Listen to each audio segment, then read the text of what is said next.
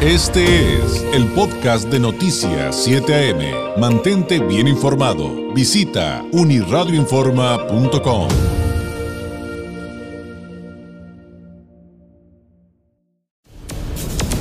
Este es el comentario nacional del periodista Carlos Álvarez. 8 con 37, vamos con nuestro analista Carlos Álvarez, periodista, corresponsal del Semanario Z en la Ciudad de México, a quien usted encuentra en redes sociales como arroba gurú mexicano. Carlos, ¿cómo estás? Muy buenos días. David, buen día, ¿cómo estás tú?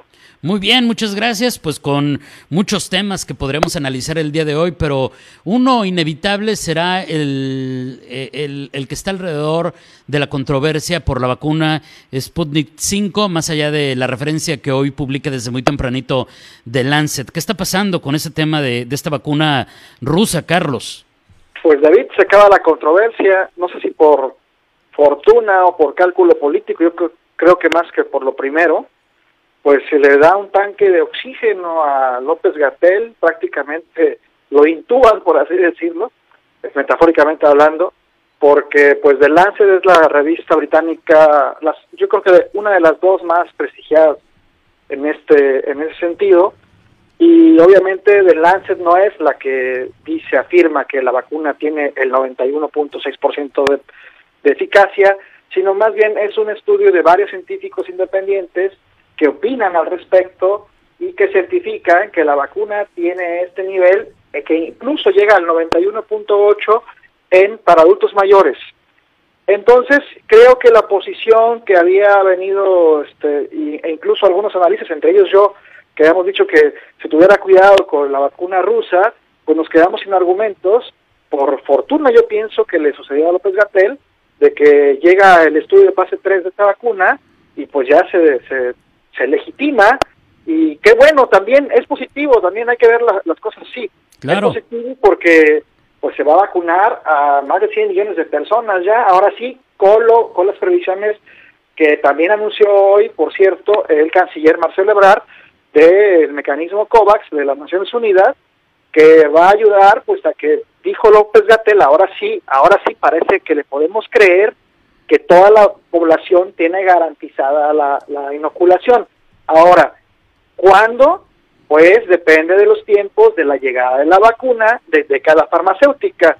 Por ejemplo, eh, Ebrard dijo que el 14 de febrero se reinicia eh, el envío de parte de Pfizer, que es la que primero llegó a México, para que de esta forma pues se pueda eh, dar la segunda dosis a los que quedaron pendientes pero también van a llegar ya próximamente, yo creo que con la autorización hoy mismo quedaría de, de COFEPRIS por parte de, para, para Sputnik 5 y además de la Cancino y de, este, de, muchas más, excepto Moderna, que por parece que por el costo no la no la aceptaron y también la de Johnson Johnson que porque tiene un bajo porcentaje de, de pues de, eficacia, ¿no? Creo que es el 66%.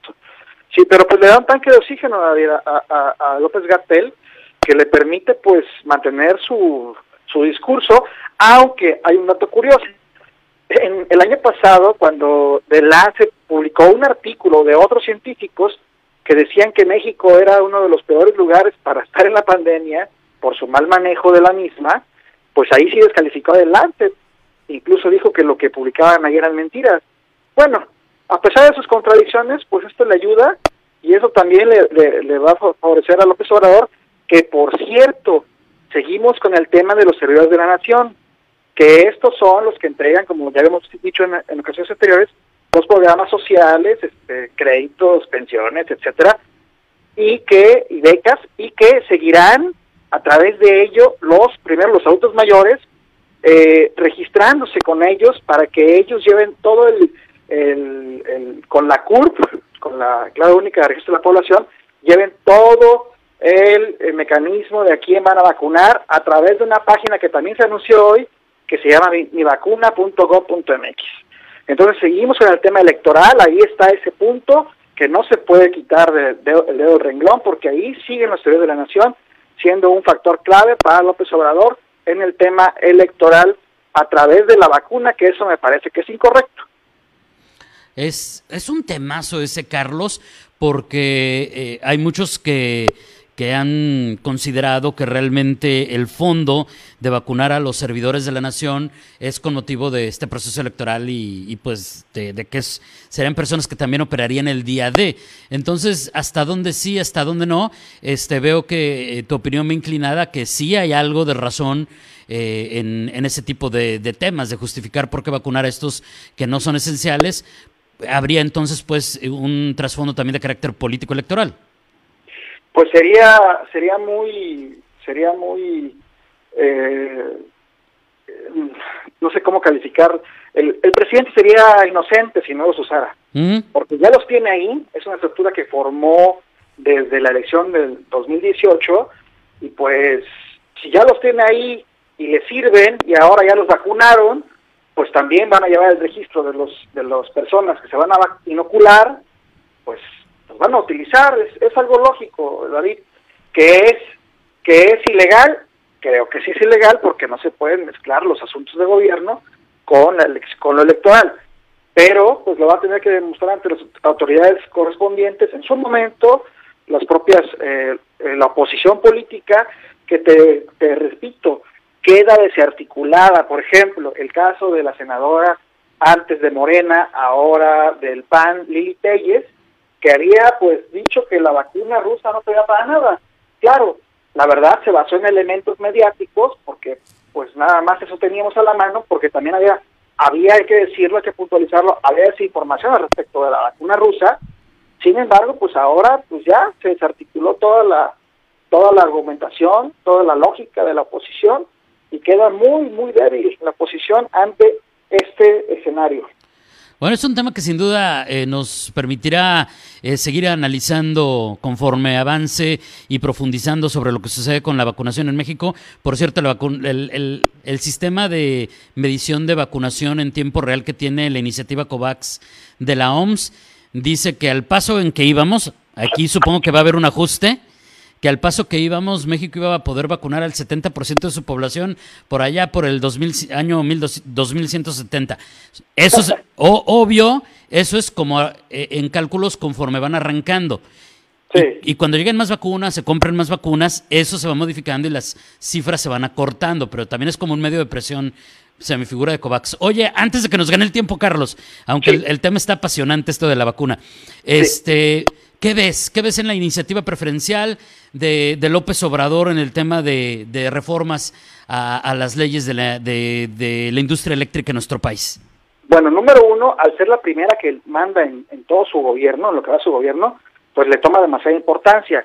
Número dos, me llama la atención las palabras que utilizan en la iniciativa, en, en el texto de 16 páginas, de 16 cuartillas, que dice que es una política que viene de la política neoliberal, neoporfirista incluso, eh, me llama la atención también el espaldarazo que se le da a Manuel Barlet Díaz, que sigue inamovible, intocable, este personaje que pues todos lo conocemos, sus triquiñuelas pasadas, y también me llama la atención que siga preferenciando las eh, energías sucias, por así decirlo, sobre las energías eh, limpias, como es la eólica, como es la solar, y lo que más me llama la atención es que se quieren seguir peleando con Estados Unidos y con Canadá, porque ahora pues van a, bueno, yo no soy especialista en el tema, pero los, he leído a varios de ellos y dicen, eh, todos argumentan que se va a violar el, el Tratado de Libre Comercio, el TMEC, con el TMEC con eh, Canadá y Estados Unidos.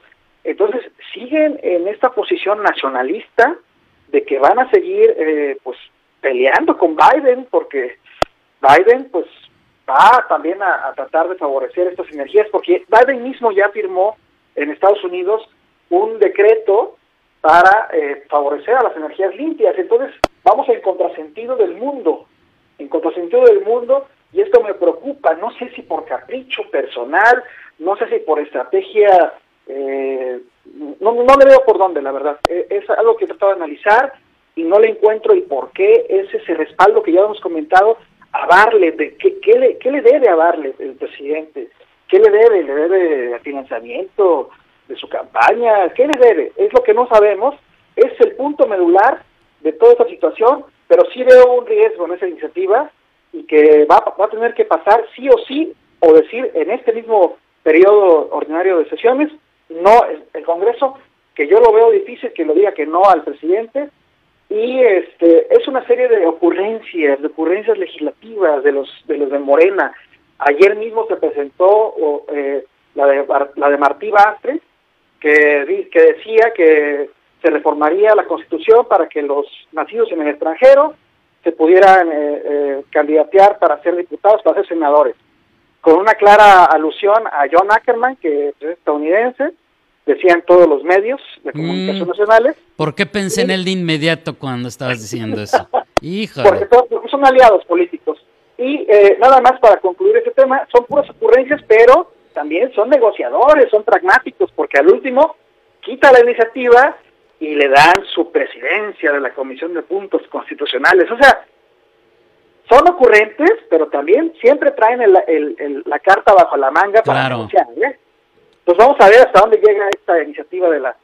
Vamos a profundizar en ello si quieres la próxima semana, ¿te parece? Ándale, me parece muy bien. Oye, y nada más te agrego un dato a lo que decías hace ratito de lo de Morgan Stanley, de, ya ves que en Estados Unidos este, ya van a eliminar por completo cualquier tipo de energía generada por este, vía carbón, ¿no? O de, o de ese tipo de residuos.